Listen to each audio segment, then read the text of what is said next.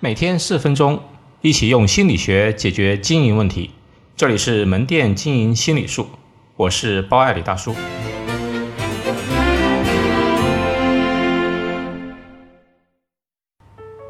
因为你，我才来买东西。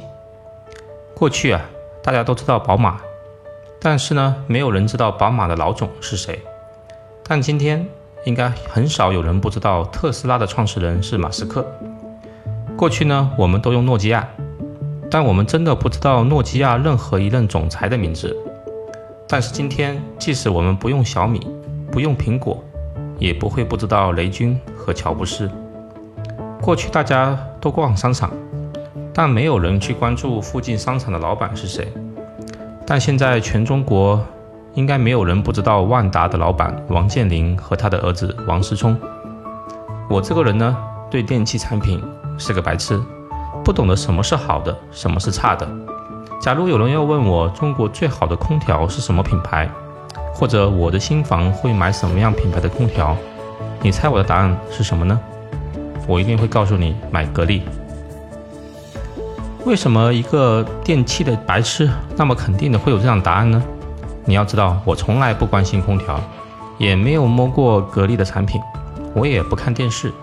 意味着我也看不到格力的广告，那么我怎么就觉得格力的空调是中国最好的呢？道理很简单，我不知道格力的空调如何，但我知道董明珠。我们一提到董大姐会怎么想呢？嗯，她是一个保守、严谨、一丝不苟、全身心投入工作的一个女人，还跟雷军打了那个著名的一亿的赌局，力挺实体经济。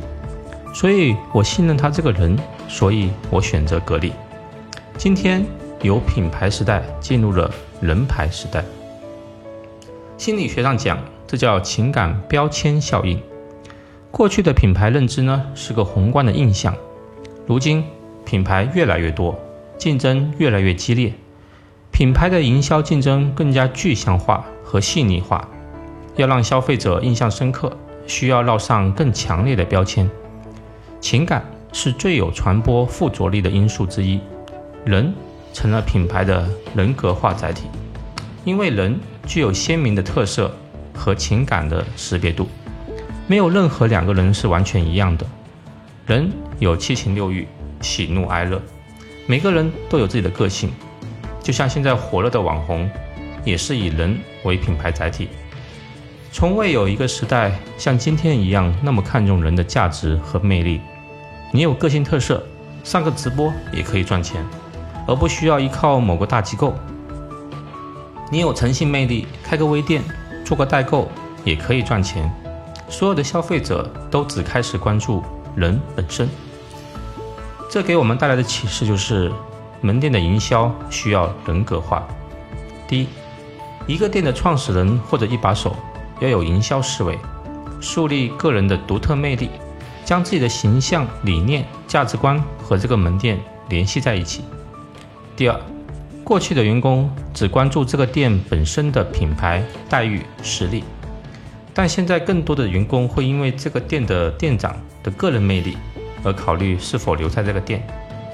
第三，注重员工个人的个性化服务，消费者也一样，他们可能更多的欣赏你这个店的某个员工。而选择过来买东西，所以要多去鼓励员工创建个人品牌。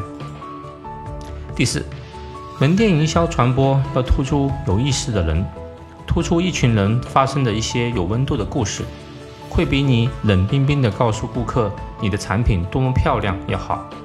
比如自己的员工使用自己门店产品的样子，有场景化的配图文字发朋友圈。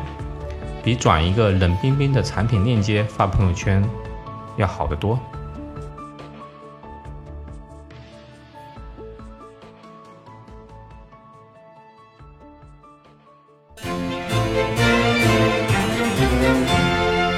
好，今天就到这里，欢迎大家关注门店经营心理术同名微信公众号，那里有文字版，谢谢。